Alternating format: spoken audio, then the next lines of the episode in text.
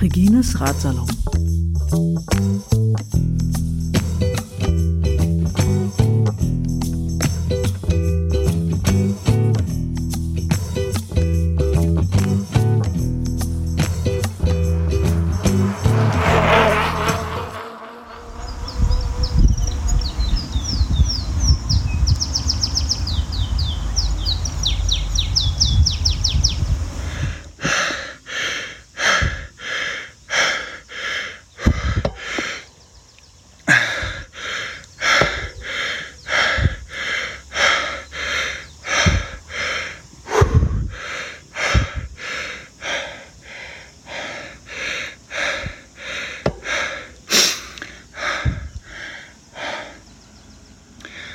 Alles, was ihr jemals zu steilen Anstiegen gehört habt, vergesst es. Jetzt stehe ich hier schon eine Weile und halte das Fahrrad fest, damit es nicht zurückrollt. Der Tacho zeigt noch die Steigung von 26 Prozent. Und also aufsteigen kann ich jetzt sicher nicht mehr. Ich hoffe, dass ich mit den Fahrradschuhen hier zu Fuß hochkomme. Die Alternative wäre gewesen, über die leider viel zu viel befahrene Landstraße. So, jetzt muss mal gucken, ob ich das ausstellen kann. Da muss ich eine Bremse loslassen, das Fahrrad nicht in den Atlantik runterrollt. Bis später.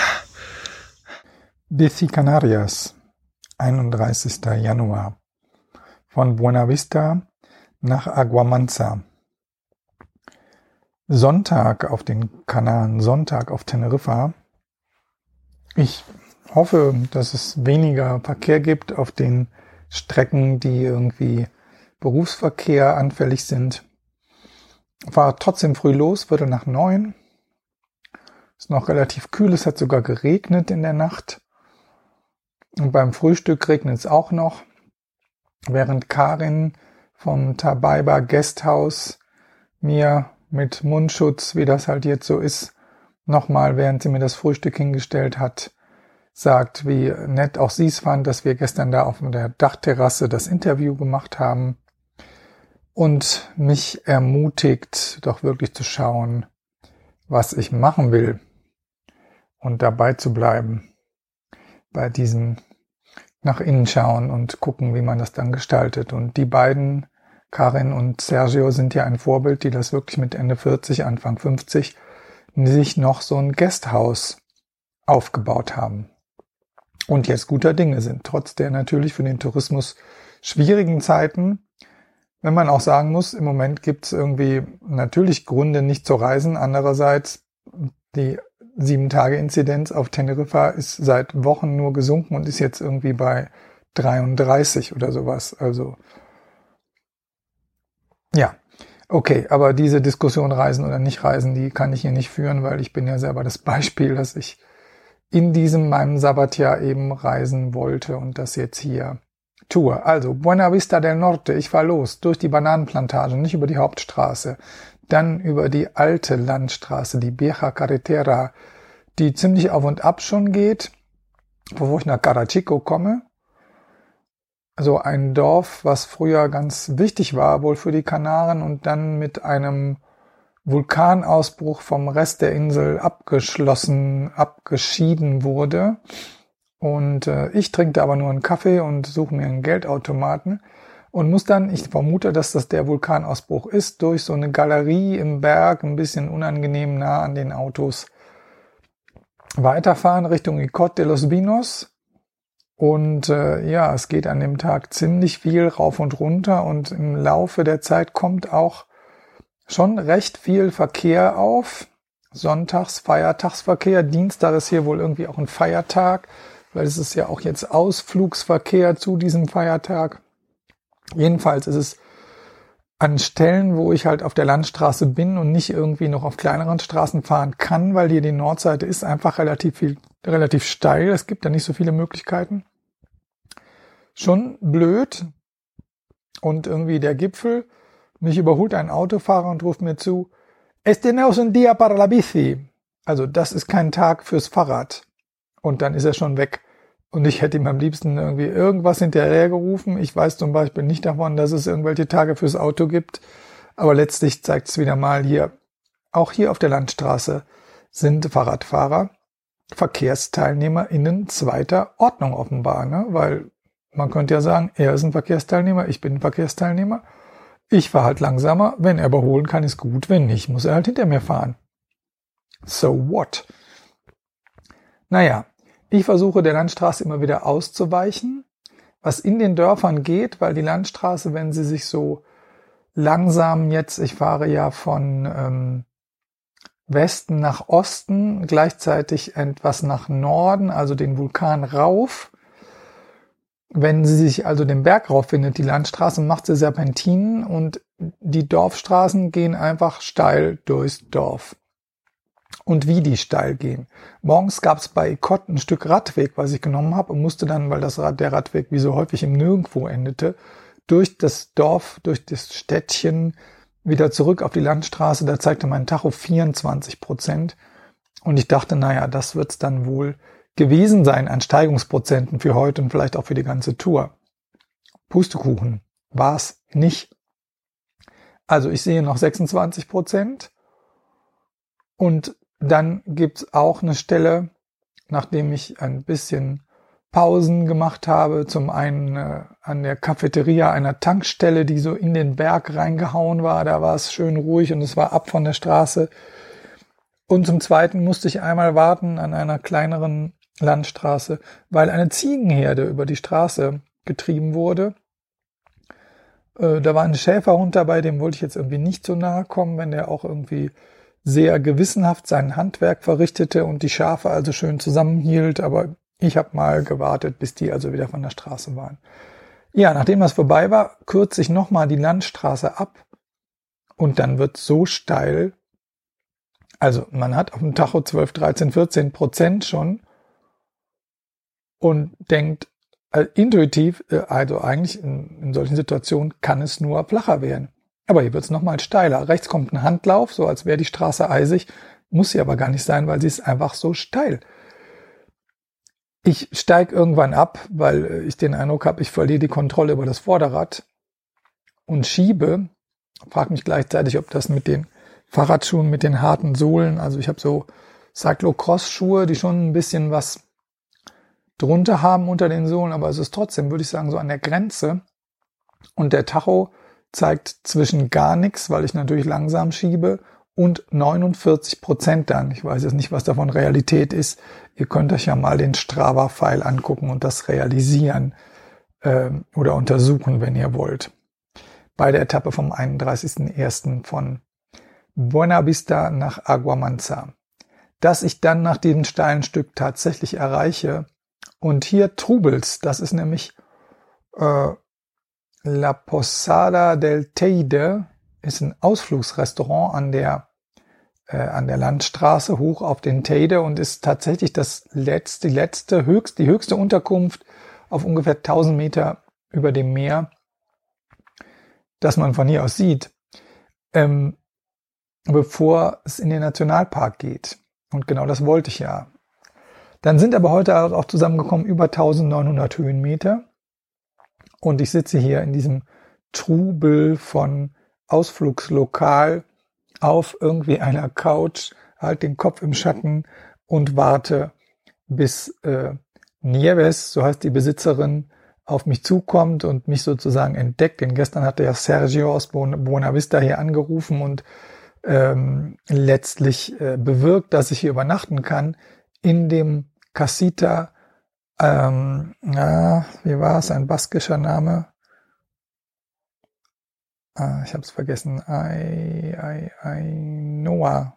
Ainoa, genau. Casita Ainoa, also so ein Holzhüttchen, was da zwischen künstlichen Schafen, äh, Eseln, ein paar Buddhas im Vorgarten dieses Ausflugslokals steht und was total nett gemacht ist mit einem Pelletofen und einer kleinen Küche und äh, natürlich auch beheiztem Schlafzimmer. Also ideal für mich, um mich da zurückzuziehen und in Ruhe den Abend zu verbringen.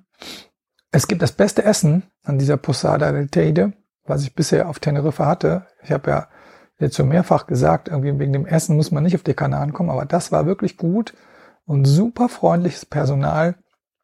Genauso dann am nächsten Morgen. Der jetzt kommt. Also, es geht hoch in die Cañadas del Teide. Der Teide, der höchste Berg Spaniens, 3718 Meter, glaube ich. Und die Straße geht bis auf 2300 ungefähr. Den Rest musst du entweder zu Fuß oder du kannst noch einen großen Teil mit einer Seilbahn machen, was ich nicht gemacht habe.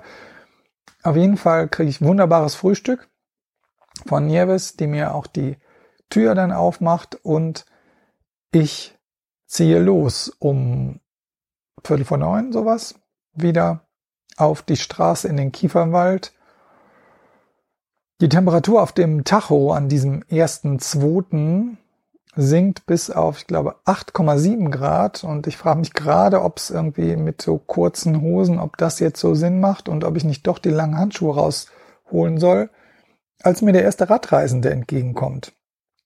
Er fährt also runter, hält kurz an, wir plauschen ein bisschen. Er war offenbar Zelten und geht jetzt irgendwo was zu essen kaufen, um dann wieder hochzufahren. Da sind einige Zeltplätze oder das sind eigentlich eher so äh, Picknickplätze, auf denen Zelten erlaubt ist, so muss man sagen. Ja, ich fahre weiter und merke, dass durch das Bergauffahren hier mit durchschnittlich so 5% Steigung mir so warm wird, dass das schon okay ist.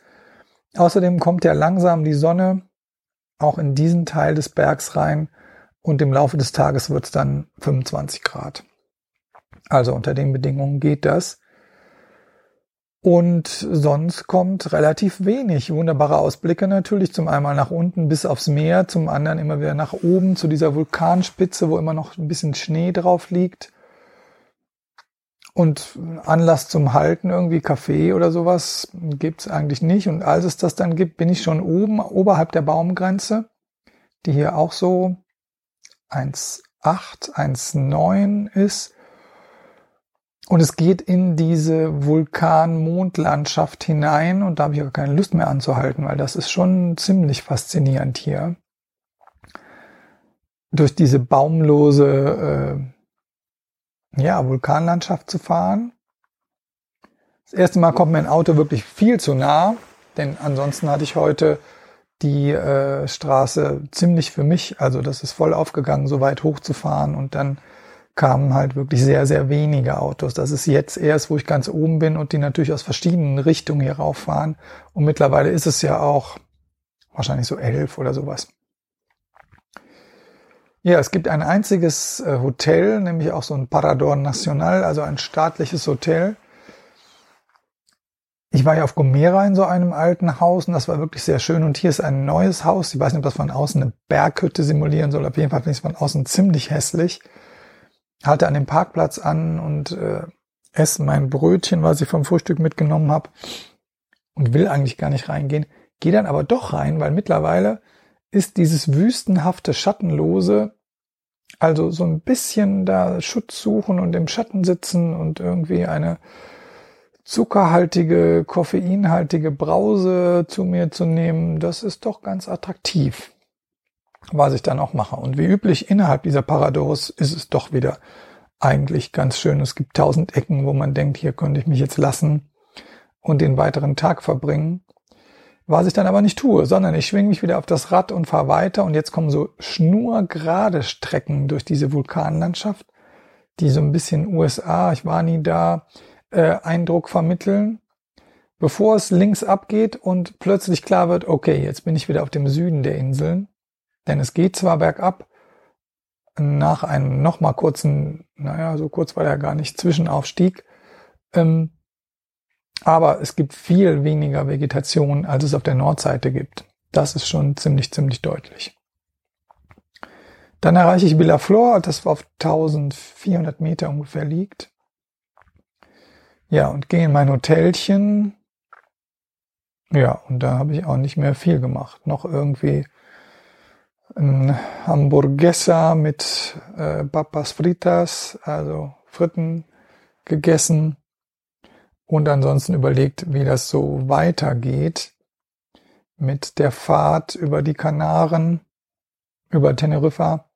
Ich habe irgendwie eine Warm Showers Unterkunft angefragt und ja, weiß jetzt aber selber nicht, ob ich das jetzt so eigentlich machen will, irgendwie fremde Leute besuchen, würde ich, würde ich das zu Hause machen? Hm. Ja.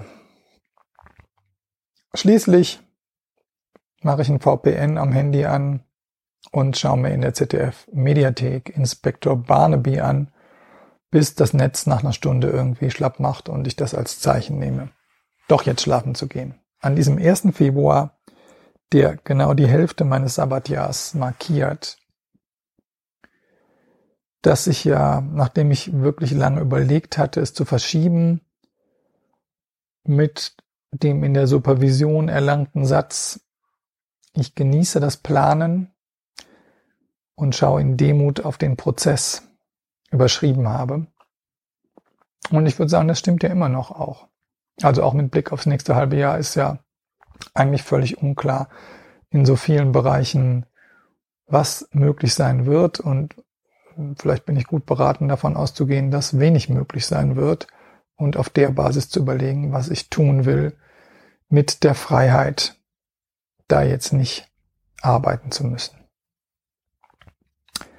Heute ist Dienstag, der 2.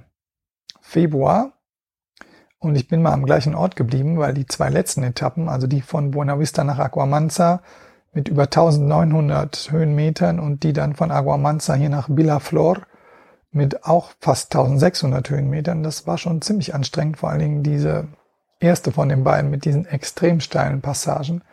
Da habe ich mich auch überhaupt gewundert, dass äh, der Körper sich dann doch am Abend so erholen kann, dass man am nächsten Tag wieder, wieder eine harte Etappe machen kann. Aber ich wollte es auch nicht übertreiben. Deswegen wechsle ich heute das Hotel nicht. Schlaf mal aus, habe mir also nicht den Wecker gestellt und bin dann gar nicht so spät. Dann bin dann irgendwie halb neun, glaube ich, aufgestanden. Mein übliches Programm mit Yoga, Meditieren und ein bisschen was aufschreiben morgens. Ja, und dann äh, habe ich wieder mich mit Weiterplanen beschäftigt, mit der Fluggesellschaft nochmal telefoniert, mit einer Arztpraxis telefoniert, denn ich muss ja jetzt einen Corona-Test auch beim Einsteigen in den Flieger machen, dafür einen Termin gemacht und bin dann eine kleine Runde von hier aus gefahren, also von 1400 Meter erstmal auf 400 Meter runter, bin glaube ich 37 Kilometer gefahren und dann also 18,5 Kilometer raufgefahren und auch da wieder über 1000 Höhenmeter. Hier gibt's überall so äh, Ackerterrassen, die vermutlich mal Weinbau hatten. Müsste ich mal recherchieren, was das war. Ein paar Weinfinkas habe ich auch gesehen, ökologische Weinfinkas alle. Aber die meisten Ackerbauterrassen haben überhaupt keine Pflanzen mehr. Ob es hier irgendwie eine keine Ahnung, eine Wein, eine Krankheit gab, die die Weinpflanzen befallen hat. Auf jeden Fall ist das einerseits ein, ein toller Anblick, diese also kunstvollen Kulturformen des Ackerbaus zu sehen und andererseits sehr traurig, dass da halt gar nichts mehr wächst. Ja, dann kam ich nach Hause und das übliche irgendwie Fahrradklamotten waschen, trocknen lassen, ausruhen und ein bisschen telefonieren ist das Programm. Und jetzt gleich gehe ich nochmal raus und irgendwo was essen und schau mal, ob ich an der Tankstelle das Fahrrad vielleicht noch aufpumpen kann für morgen, wo der Plan ist, von hier Villaflor ähm, nochmal hoch zu den Cañadas del Teide und dann nach Westen Richtung Hauptstadt, Richtung Santa Cruz de Tenerife zu fahren, wo ich aber eigentlich nicht bleiben will, weil das äh, Inzidenzgeschehen konzentriert sich eigentlich auf die Hauptstadt, auch wenn es insgesamt sehr gering ist. Aber mal sehen, ich habe tatsächlich noch nicht geplant, wo ich morgen unterkomme. Das ist für mich ja ein seltener Zustand eigentlich. Aber vielleicht ja auch mal gut. In diesem Sinne, adelante, salud y república.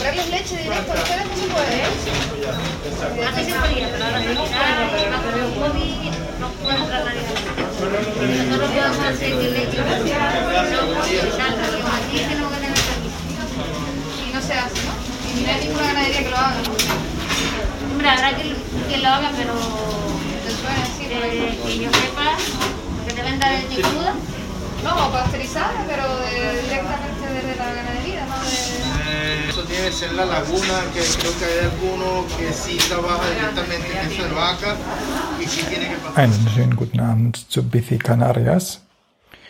Äh, ich mache mal was, was im Radsalon eigentlich häufig gemacht wird, nämlich eine Dose auf. Wird natürlich nicht eigentlich häufig gemacht, aber trotzdem, Prost. Alkoholfreies Bier mit Limone, mit Zitrone Dorada.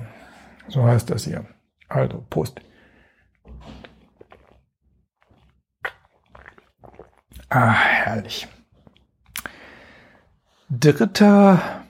Februar, Etappe von Villaflor, V-I-L-A-F, Villaflor, nach Bajamar. Es geht wieder über die Cañadas del Teide und ich war ja relativ hoch los, nämlich auf 1400 Meter, um dann auf 0 Meter abzufahren. Das erklärt ein bisschen die Durchschnittsgeschwindigkeit von fast 18 Stundenkilometer. Ho, ho, ho. Äh, Und auch die Länge der Etappe von 93 Kilometern. Sicher die längste Etappe dieser Tour. Ja, ich war wieder früh los äh, in den Berg rein. Heute ist eigentlich sehr großer Wind angesagt, der Gott sei Dank nicht eintritt, zumindest nicht während ich unterwegs bin. Ah, lecker. Und ähm, ja, da geht's den Berg rauf auf der Südseite der Insel. Wenig Vegetation, viel Sonne, aber noch recht kühl. Und mir entgegen kommen tatsächlich die Astana-Mannschaft, später noch die äh, United Arab Emirates Mannschaft, tatsächlich beides mal die Männer. Und äh, ja, beides halt, wie im Radsport leider ja, durchaus üblich, fragliche Sponsoren. Ich kann auch irgendwie von den Fahrern keinen erkennen. Vielleicht ist aber ja der amtierende Tour de France Gewinner Tadej Pogacar da an mir vorbeigefahren. Wahrscheinlich sogar. Ich komme auf jeden Fall hoch, hoch, hoch, werde auch von Amateuren immer wieder überholt. Ist offenbar echt Rennradterrain hier. Und heute fahre ich nicht zum Parador, dem einzigen Hotel hier über 2000 Meter. Dafür aber die Mobistar Frauenmannschaft biegt hier ein und äh, scheint einen Kaffee trinken zu wollen. Die sind nämlich an der Stelle so langsam, dass ich tatsächlich was verstehen kann davon, was sie reden. Auch hier erkenne ich leider keine der Damen. Ähm, ja, aber ihr könnt das ja sicher auf irgendwelchen Instagram oder Facebook oder sonst wie Seiten sehen, wer hier gerade auf Teneriffa trainiert. Ich jedenfalls fahre mit Rückenwind weiter die letzten Höhenmeter rauf, hier durch diese Wüstenlandschaft, 2300 paar gequetschte Meter, trinke dann äh, einen Kaffee beim Ausgang aus den Cañadas del Teide und bin da etwas amüsiert über die beiden Schilder mit den Sicherheitsvorkehrungen wegen Covid und daneben ist dann noch irgendwie der gekreuzigste, so nach dem Motto für alle Fälle, wenn das mit der Sicherheit sonst nicht geht, dann äh, noch drei Kreuze. Oder halt ein Bier.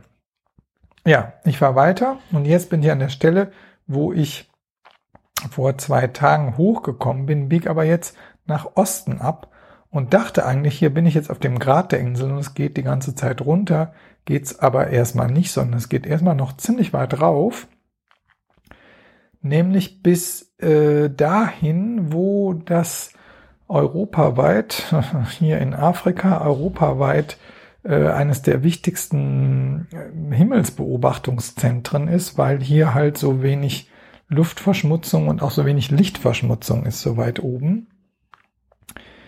Ab da geht, beginnt dann die Abfahrt und ich komme in die Corona Forestal. Mittlerweile ist mir klar, dass damit halt gemeint ist, dass das ein Ring aus Wald ist, der, wenn man von oben auf die Insel guckt, halt auf einer bestimmten Höhenstufe überall ähm, liegt. Und ich war halt jetzt von oben da rein, guck auch von oben übrigens auf die Wolken die ganze Zeit. Das ist schon der Wahnsinn. Also wie als wenn ich im Flugzeug wäre. Und es bleibt dann relativ lange noch äh, so auf 1900, 1800, 1900 Metern, geht mal rauf, mal runter. Ich gucke mal links, mal rechts und ich habe heute, ich glaube tatsächlich, also beim Hochfahren Gran Canaria gesehen, dann beim Weiterfahren Gomera gesehen, ähm, El Hierro muss ich auch gesehen haben. Also einen guten Teil der Kanarischen Inseln sieht man auf dieser Strecke. Irgendwann äh, komme ich von oben in die Wolken rein und das ist dann plötzlich tropische Landschaft und auch so ein bisschen wie ich das, ich war vor langer Zeit mal in Mittelamerika von da kenne, nämlich irgendwie bunte Häuser, äh, ja, viel, viel Vegetation, viel Grünes, leider auch plötzlich viele Autos. Ich umfahre den Flughafen Teneriffa Nord, der in der Nähe der Stadt La Laguna liegt und fahre dahinter runter, runter, runter, runter, runter, bis eben zu dem Örtchen, Dörfchen Bachamar, tiefes Meer, B-A-J-A-M-A-R. Ähm, ja, und bin hier mit einer Warm Showers Person zum Übernachten verabredet. Die ist aber noch nicht da, so dass ich mich an die äh, an die Uferpromenade setze und die heranbrechenden Wellen, die irgendwie gegen ein äh, ja, hier gibt es irgendwie so einen geschützten Strand und die Hinterseite ist halt eine Beton, wenn man so will, so eine Art Atrium und da knallen dann die Wellen irgendwie wirklich sehr theatralisch gegen. Unglaublich. Ja, um halb sechs äh, treffe ich Warm Showers Nira und äh, die hat eine Wohnung mit Meeresrauschen die ganze Zeit und mit Blick vom Balkon und ich ein Zimmer, wo ich auch aufs Meer gucken kann und das Meer auch höre. Wahnsinn. Wahnsinnig cool. Ja, und da, das war jetzt der dritte Februar. Der vierte Februar, äh, an dem regnet es komplett. Das heißt nicht ganz komplett, aber es regnet wirklich ziemlich doll. Und die sportliche Aktivität an dem Tag ist, dass ich schwimmen gehe in so einem Naturwasserbecken, wo eben, äh, also das ist an der Stelle, die ich gerade beschrieben habe, wo sie von hinten die Wellen dran schlagen und man kann da auch nur schwimmen, wenn die gerade nicht so hoch schlagen. Es ist ziemlich kühl und ich habe ziemlich lange ja auch nicht mehr geschwommen. Eigentlich gehe ich einmal die Woche schwimmen, aber das Schwimmbad hat ja seit einem Jahr zu. Und das merke ich auch ziemlich in den Armen, dass es denen ziemlich gut tut, sich mal wieder bewegen zu können. Gleichzeitig ist das Wasser so kalt, dass ich nach zehn Minuten hoch in die Wohnung laufe und dusche. Ja, das waren die Highlights vom 4. Februar. Am 5. Februar hat es noch etwas stärker geregnet als am 4. Februar, so dass das eigentlich auch ideale Tage waren, um so ein bisschen innen zu halten, mir Gedanken zu machen, wie ich weiterfahre, mit Freunden, Freundinnen zu telefonieren ja, und das einfach auch zu genießen, da bei einer Warm Showers Gastgeberin zu sein, die gleichermaßen Fahrrad begeistert ist, wo wir uns also doch auf hohem Niveau über Fahrradfahren und Fahrradreisen austauschen können und ich noch viel über die Kanarischen Inseln lerne. 6. Februar. Der Regen lässt tatsächlich ein bisschen nach und ich fahre wieder Fahrrad. Ich fahre Fahrrad am Nachmittag allerdings nur, denn vormittags regnet es noch stark und da gehen wir auch noch zusammen auf einen Ökomarkt hier in der Umgebung. Ziemlich cool, denn hier äh, auf den Kanaren wächst ja also eigentlich ziemlich alles. Ne? Also tropische Früchte hast du vor der Tür, Bananen hast du vor der Tür, ähm, aber natürlich auch irgendwie Kartoffeln, Paprika, Tomaten, alles frisch und alles vor der Tür. Ziemlich cool. Ja, und dann auch ziemlich gut, wieder Fahrrad zu fahren, wieder unterwegs zu sein.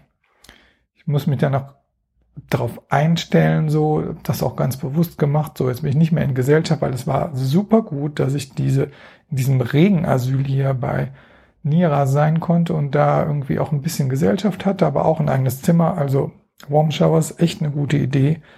Und das hat auch echt gut gepasst.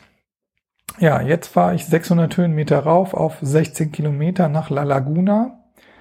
La Laguna, die alte, frühere Hauptstadt, also bevor die Kanaren kolonialisiert waren, lebten hier ja die Guanchen und die hatten schon hier oben die Hauptstadt, weil es da halt eine Lagune, also einen großen See gab, der irgendwie für Kühle und äh, auch für ausreichend Wasser sorgte. Heute ist das irgendwie alles trockengelegt und ist auch nicht mehr die Hauptstadt. Die Hauptstadt ist Santa Cruz, ist ja unten am großen Hafen dann. Es ist aber nach wie vor sowas wie äh, das intellektuelle Zentrum, ne? halt mit der Universität und so weiter, Bischofssitz, bla bla bla. Für mich Ausgangspunkt, um in das Anaga-Gebirge zu fahren. Anaga, Anaga, Anaga, klingt so nach Nagetieren. Ähm, was ziemlich viele Höhenmeter werden und deswegen wollte ich das nicht ganz unten vom Meer machen, sondern halt schon von 600 Höhenmetern. Das heißt, ich gehe hier in das Nest Agere Hostel, ähm, habe hier ein Zweibettzimmer in diesem Hostel. Es gab irgendwie nicht viele Hotels und Hostels finde ich halt immer coole Atmosphäre. Das hier ist allerdings ein bisschen, äh, ja, irgendwie nur Fenster zum Innenhof und naja, geht so, finde ich. Aber irgendwie Mehrbettzimmer, das war mir jetzt nicht sympathisch in der Situation, ehrlich gesagt. Ich schleiche ein bisschen durch die Altstadt und äh, es ist echt kalt. 13 Grad, 12 Grad. Äh, bin also dann einen Großteil des Abends doch in meinem Zimmerchen.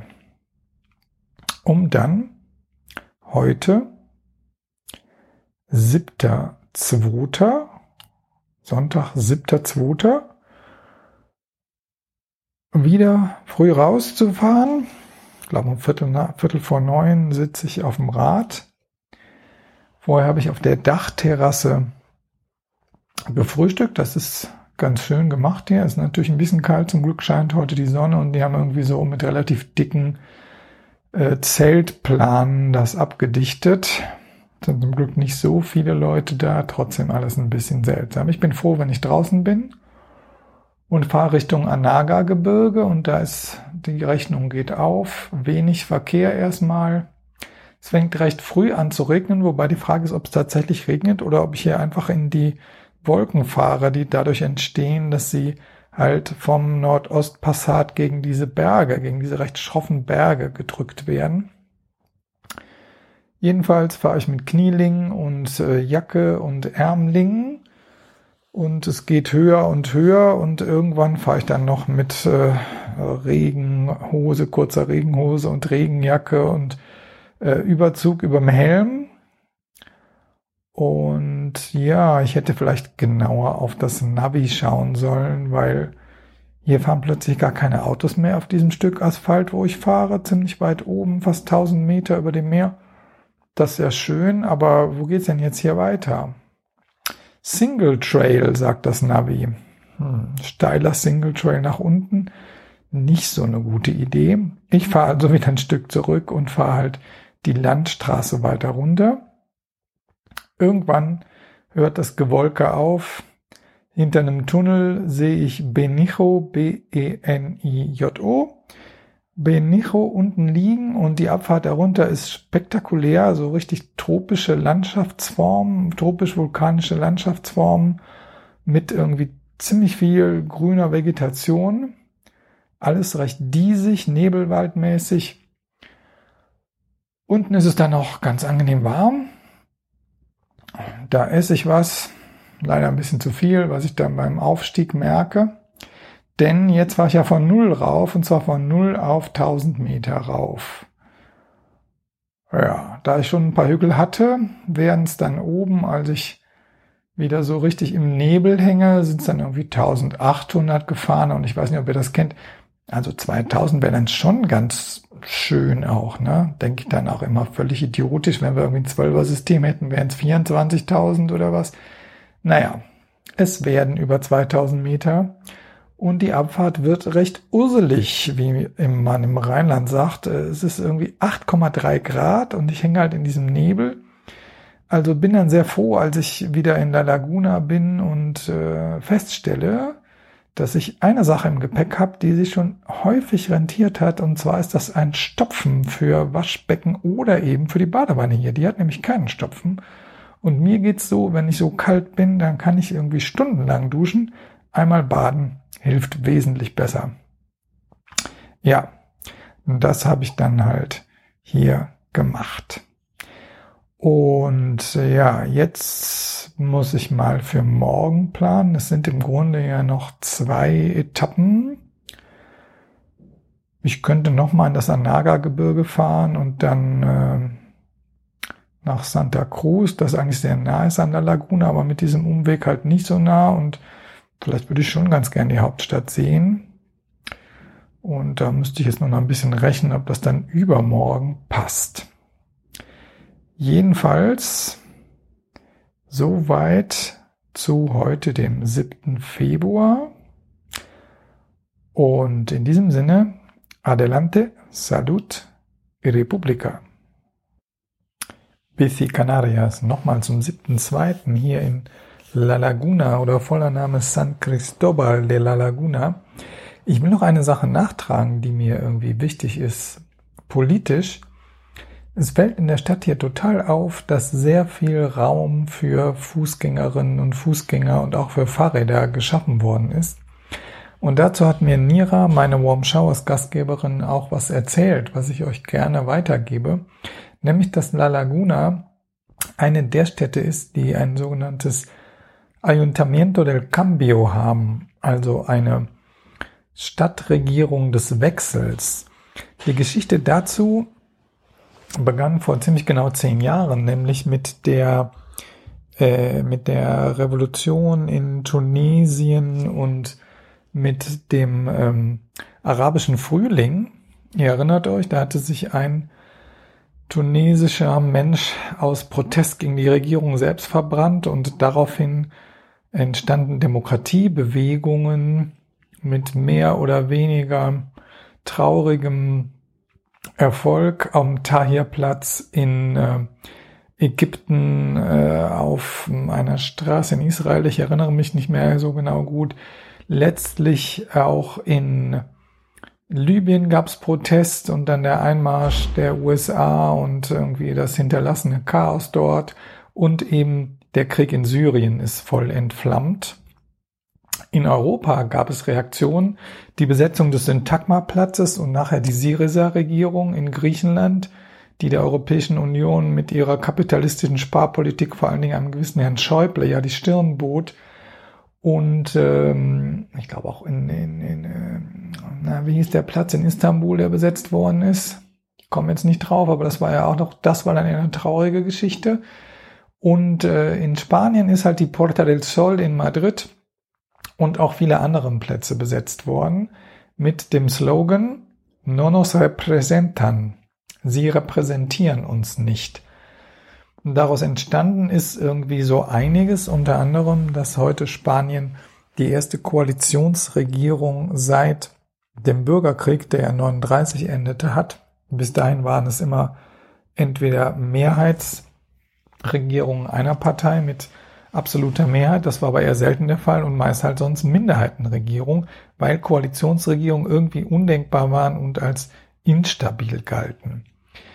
Diese Koalition ist es ja von den Spezialdemokraten und von Unidas Podemos. Unidas Podemos, übrigens ganz bewusst Unidas. Unidas ist eigentlich die Mehrzahl für eine Gruppe von Frauen. Sobald ein Mann dabei ist, müsste es eigentlich Unidos heißen. Und um da den ähm, äh, den richtigen Akzent zu setzen, also halt Unidas Podemos, was übrigens eine Vereinigung eben aus Podemos ist.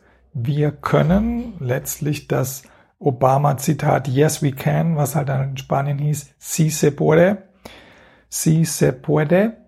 Und ähm, daraus die Partei Podemos erwuchs und eben Izquierda Unida, die Vereinigte Linke, wo unter anderem die kommunistische Partei drin aufgegangen ist und die sich halt bei den letzten landesweiten Wahlen zusammengetan haben und aus, aus Izquierda Unida und Podemos wurde eben Unidas Podemos. So, was hat das alles mit La Laguna zu tun?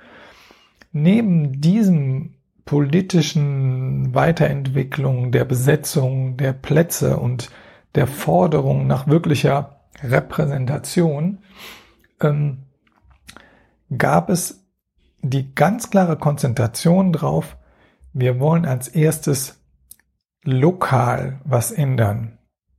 Denn lokal ist man irgendwie nah bei den Leuten. Lokal können wir von Haus zu Haus gehen und sagen, hier, hey, wir brauchen eine andere Politik. Wir brauchen eine Politik, die nicht die Mächtigen im Schatten regieren lässt, sondern die wirklich die Interesse von allen im Blick behält, besonders die von denjenigen, die bisher immer vernachlässigt worden sind.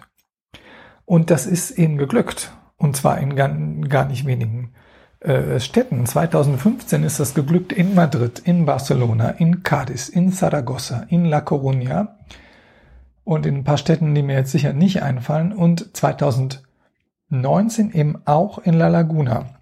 Und eine Konsequenz daraus ähm, ist diese neue Verkehrspolitik. Ich kann jetzt hier, während ich aufnehme, nicht umschalten auf die Seite in der Zeitung El Diario, die ähm, das kommentiert, also von einer der Beteiligten hier vor Ort aus der Bewegung sagt, was sie mit diesen Ayuntamientos del Cambio meinen. Deswegen mache ich jetzt hier mal Stopp und lese mir das nochmal durch, um es euch dann nochmal aus erster Hand vorzulesen. Ich finde, das ist wirklich eine ganz spannende Sache, die Rathäuser zu erobern, um wirklich die Politik unmittelbar vor Ort zu verändern.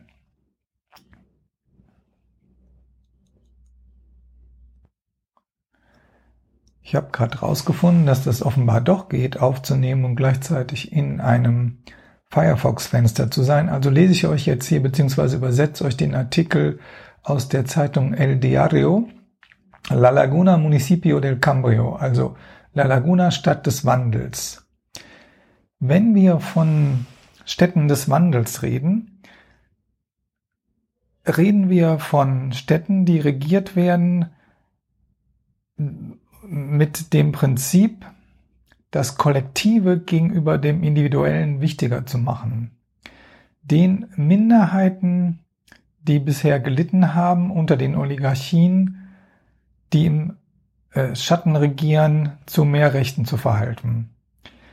Der wahre Wechsel kommt durch eine Regierung, die feministische Politik und partizipative Politik nach vorne bringt, auch wenn das alles langsamer ist.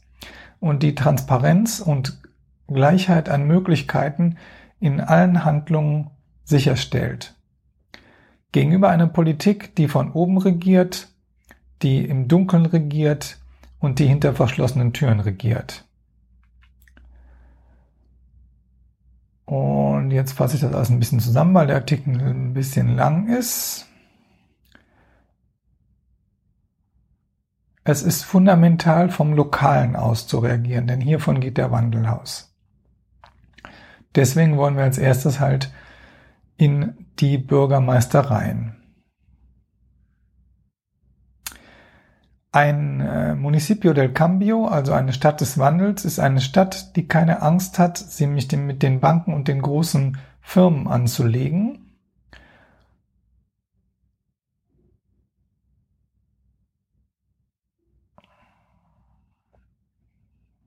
die für äh, nachhaltige Mobilität äh, sich einsetzt. Und das muss eben heißen, dass man mit Fahrrädern, Kinderwegen, Rollstühlen überall durchkommen kann. Die sich dafür einsetzt, dass interne und externe Solidarität äh, gegenüber einer Politik die nur Handel und Bereicherung einer, einiger weniger im Ziel hat, vorangeht. Und so weiter und so weiter. Also ich finde, das ist wirklich was, was irgendwie mich immer wieder elektrisiert, so zu wissen, dass das beispielsweise hier noch möglich ist und dass es ja, wenn man sich Madrid, Barcelona, Barcelona, in Barcelona ist es immer noch so, dass ähm, jetzt fällt mir der Name der Bürgermeisterin nicht ein, Anna, Anna Ada Colau, genau, ähm, die Stadt regiert und versucht wirklich eine soziale ökologische Stadt zu gestalten. Und die Superblocks, die sie da gestaltet hat, wo also Autos nicht mehr durchfahren können, sind ja mittlerweile auch europaweit in der Diskussion. In Madrid hat es leider ganz knapp nicht mehr gereicht. Da war das alte Thema. Die Linke hat sich wieder einmal aufgeteilt und das Wahlsystem ist halt so gemacht, dass du dich nicht zu sehr aufteilen sollst, wenn du was erreichen willst. Naja, in La Laguna gibt es ein Ayuntamiento del Cambio und wenn man durch die Stadt geht, stellt man schnell fest, es ist relativ leicht. Und der Facebook-Link zu dem Film, ihr könnt ja mal ähm, da reinschauen. Ähm, man sieht, dass damit, also ohne jetzt große Umbauten, ohne dass das viel Geld kostet, trotzdem relativ schnell erreicht wird, dass äh, Stadtteile, die in den letzten Jahren einfach sehr, sehr unbeliebt geworden sind, jetzt wieder ein Leben auf der Straße haben, selbst zu Corona-Zeiten. In diesem Sinne, adelante, salud y república. Tunnel! Tunnel!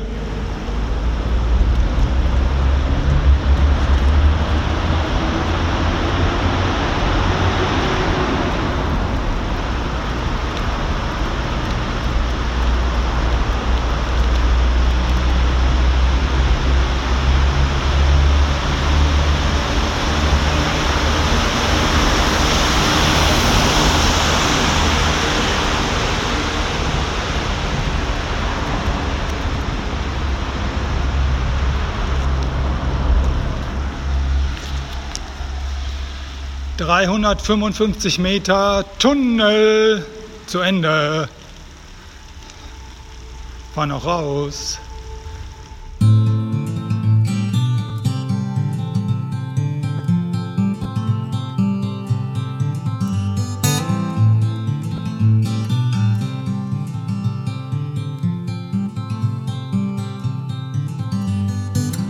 You're tired of the waves that come and knock you off your feet. I'd long to see you on a day when you won't drown. The constant dragging and deceit, your hands been tied in there to greet a life that's bounded to a world that keeps on taking every day.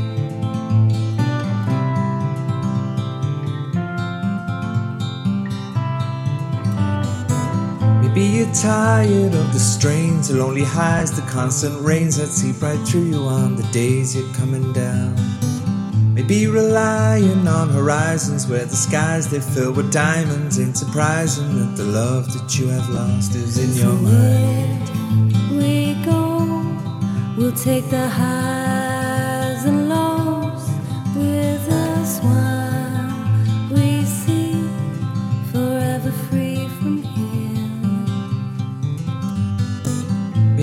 tired of the waves that come and knock you off your feet. I'd long to see you on a day when you won't drown. Maybe the answer lies beneath these scattered words. They flood our streets, and now the lights without the power flicker on into the night. we go, we'll take the highs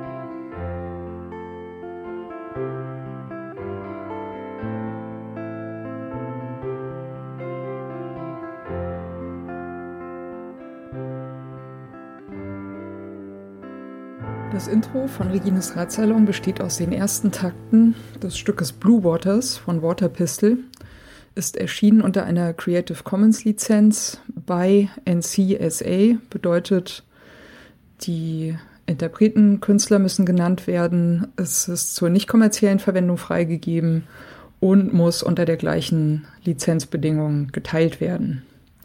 Hineingemischt in diese ersten Takte ist ein ähm, Sample, das heißt Bicycle Passing von Bescu, ist aus dem Free Sound Archive. Und zum guten Schluss haben wir am Ende noch ein Stück, das heißt Horizons, ist von der Gruppe Train Room und ist auch unter Creative Commons Lizenz erschienen äh, mit der Bedingung bei, also die Interpreten, Künstler müssen genannt werden. Der Radsalon selbst steht auch unter einer Creative Commons Lizenz und zwar in dem Fall eine bei NC ND Lizenz bedeutet bei der Künstler Interpret muss genannt werden. NC Non-Commercial, also ist zur nicht kommerziellen Benutzung freigegeben und ND No Derivatives, sprich es ist nicht erlaubt, äh, Stücke daraus herauszuschneiden und in anderen Zusammenhängen äh, verwenden. Das ist mir vor allem deswegen sehr wichtig, weil ich gerne nicht möchte, dass das, was Gäste oder Menschen im Radsalon sagen, aus dem Zusammenhang gerissen, irgendwo gesampelt und weiterverwendet werden kann. Das Interlude zwischen den Teilen dieses Radsalons ist von David Cheshtai, heißt Point Zero und ist ebenfalls unter einer Creative Commons Lizenz bei Non-Commercial erschienen.